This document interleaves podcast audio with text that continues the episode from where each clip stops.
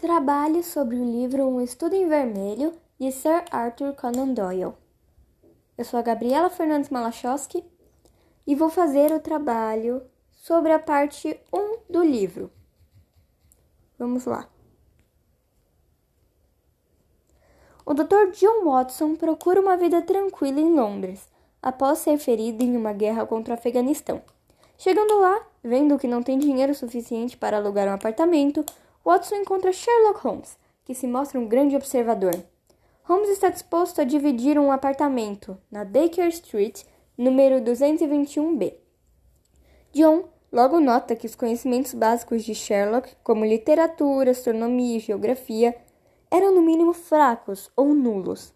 Porém, se descobre que o estranho se auto-intitula detetive e consultor, segundo ele, uma profissão que ele mesmo criou.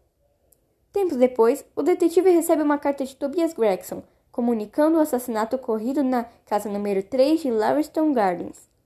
Com a ajuda de Gregson e Lestrade, que eram dois detetives da polícia britânica, Sherlock encontra um homem morto e escrito em uma parede, Rage, que significa vingança em alemão.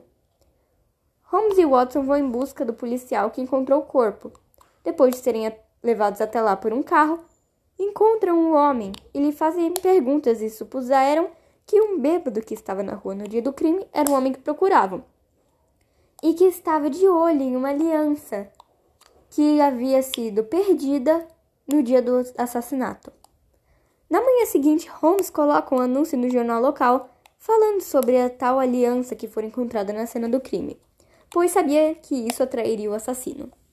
Uma mulher bate à porta. Era velha e enrugada lhe explicou que a tal aliança era de sua filha Sally.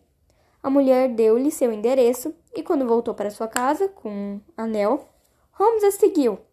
Porém, descobriu que a senhora, na verdade, era um homem disfarçado e que o endereço pertencia a um senhor chamado Keswick. Gregson bate à porta do 221B e chega trazendo notícias muitíssimo importantes. Ele havia prendido o assassino, Arthur Charpentier e descobriram sobre um secretário do Sr. Draper, que tinha se hospedado com ele na pousada da mãe de Arthur. Ele se chamava Joseph Stangerson.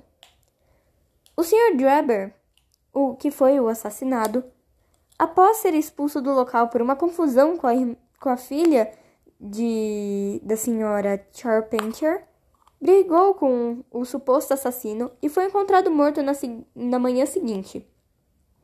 Lestrade então entra no apartamento e declara que Joseph Stangerson havia sido assassinado no Hotel Halliday naquela manhã. Lestrade conta que o tinha seguido até o hotel e, quando subiu ao quarto, se deparou com um filete de sangue escorrendo pela porta. Entrou e, se, e deu de cara com um homem morto e ao seu lado a palavra Rage, escrita em sangue. Ao lado estava um potinho com duas pílulas que Lestrade pegou para servir como uma possível pista para a polícia. Após um teste envolvendo um cachorro que estava à beira da morte, Holmes finalmente descobre o culpado do terrível assassinato e o que causou a morte dos dois homens. Holmes, Watson, Lestrade e Gregson pegaram um carro. Sherlock pede para que o cocheiro o ajude com a fivela e rapidamente o prende. O homem se chamava Jefferson Hope. Esse foi o fim da primeira parte.